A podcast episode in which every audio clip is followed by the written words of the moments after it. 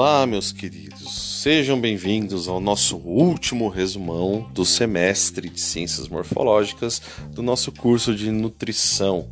Pois bem, vamos falar então agora do nosso último tecido. Na verdade, são dois: o tecido sanguíneo e o tecido hematopoético, mas nem por isso tão menos importantes. Vamos lá? Primeiramente, vamos entender que no nosso tecido sanguíneo estamos falando basicamente do nosso sangue. É, e o nosso tecido hematopoético, estamos falando do tecido encontrado justamente nos grandes ossos, nos nossos longos, né? É, como por exemplo o fêmur ou o osso ilíaco, é, onde a gente tem a nossa medula óssea vermelha. A medula óssea vermelha nada mais é do que o nosso tecido hematopoético, responsável justamente pela produção do sangue. Outras divisões que vocês podem ouvir falar com relação ao nosso tecido sanguíneo é o que a gente conhece como tecido mieloide e tecido linfóide. Tecido mieloide, nós estamos falando especificamente das células sanguíneas é, vermelhas, das células vermelhas que são as nossas hemácias, também conhecidas como eritrócitos. Por outro lado, o nosso tecido linfóide, nós estamos nos referindo ao nosso sistema linfático, ou seja, é, onde são, onde, por onde percorrem os nossos leucócitos, nossos glóbulos brancos, que são nossas células de defesa. Né? Então, muitas vezes vocês podem também ouvir essa diferença, é, essa divisão tecidual é, relacionada ao tecido sanguíneo em tecido mieloide e tecido linfóide. Mas de maneira geral, nós estamos falando de um tecido com muita matriz extracelular. Temos que lembrar que o nosso sangue ele é basicamente líquido. Uh, a função, então, ele, ele, basicamente faz o transporte de substância, né, de gases, oxigênio, né, leva oxigênio aos nossos tecidos, ao nosso corpo e recolhe o monóxido de carbono. Por outro lado, nós também temos é, como função é, o transporte de células, como as hemácias, o transporte de nutrientes, né, como por exemplo a própria glicose, é, as excreções, né, como urina, no caso da filtragem nos rins, e o transporte de hormônios, né? Lembrando em conta que o tecido, nosso tecido glandular libera alguma delas, nossas, nossa, nossas, nossas glândulas endócrinas, né? Liberam aí é, hormônios e substâncias direto na nossa corrente sanguínea, fazendo o sangue justamente a função de transporte. Importante te lembrar então, turma, que a matriz extracelular nada mais é do que a gente está falando então da parte é, que forma aí o nosso sangue e que a gente pode dividir ele basicamente em plasma e em células. É, o plasma ele vai compor aí basicamente 55% do nosso sangue é, e os outros 45% são os corpos celulares. É, desses 55% que formam plasma, 90% do plasma é água e 10% aí formada por proteínas e sais minerais. Sendo assim, o plasma é o que compõe a matriz extracelular e as células são justamente nossos elementos figurados, ou seja, formando aí por nossos glóbulos brancos e nossos glóbulos vermelhos. No plasma, nesses 10% de sais minerais, nós encontramos sódio, potássio, cálcio, magnésio, é, por outro lado, as proteínas mais importantes são justamente a albumina, o fibrogênio, importantes na coagulação, né, é, junto com as plaquetas, e a imunoglobina, imunoglobina, por exemplo, que formam responsáveis aí que são importantíssimas no processo de defesa do nosso organismo. Então, quando falamos dos nossos glóbulos vermelhos, estamos nos referindo às nossas hemácias ou os nossos eritrócitos. Lembrando que elas são células especializadas, elas são anucleadas no caso dos seres humanos, porque a gente tem alguns organismos que as hemácias possuem núcleo, como as aves, por exemplo. Né?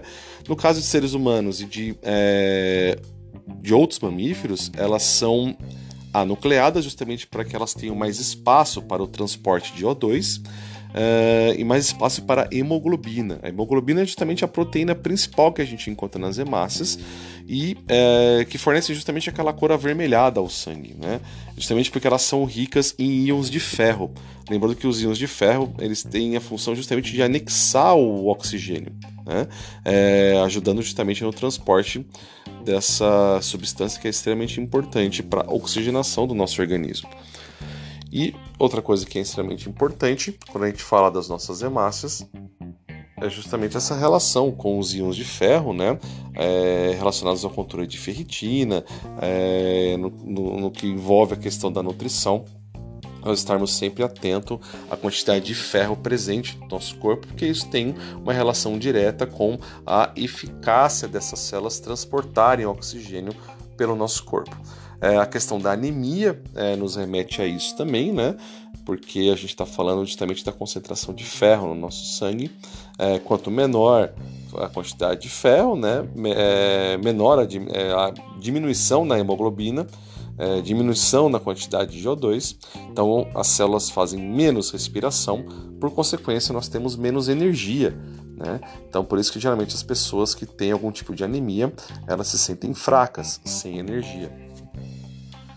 Então, lembrando que as nossas células vermelhas elas são produzidas justamente no nosso tecido hematopoético, na medula óssea vermelha, como a gente comentou, presente nos ossos longos, como o fêmur, como o ilíaco. E esse processo de produção de hemácias a gente conhece como eritropoiese. E é interessante a gente lembrar também do hormônio conhecido como eritropoetina, que é produzida nos rins e liberada na corrente sanguínea, que justamente ativa a produção de hemácias pela medula óssea vermelha, ou seja, no nosso tecido hematopoético. E além dos nossos glóbulos vermelhos, nós temos também os nossos glóbulos brancos, conhecidos como os nossos leucócitos, responsáveis pela defesa do nosso organismo. Lembrando que essas é uma classificação interessante dos leucócitos, que eles podem ser divididos em agranulócitos ou granulócitos. Os granulócitos possuem grânulos na sua superfície que são evidentes quando a gente avalia essas células é, em microscópio. Já os agranulócitos, A de ausência, justamente significam que são células sem a presença de grânulos. Seu... Na verdade, não é dizer que eles não possuem grânulos, mas eles possuem poucos grânulos, né? não evidentes ou tão evidentes como os granulócitos. Os agranulócitos eles podem ser de dois tipos, ou monócitos ou linfócitos.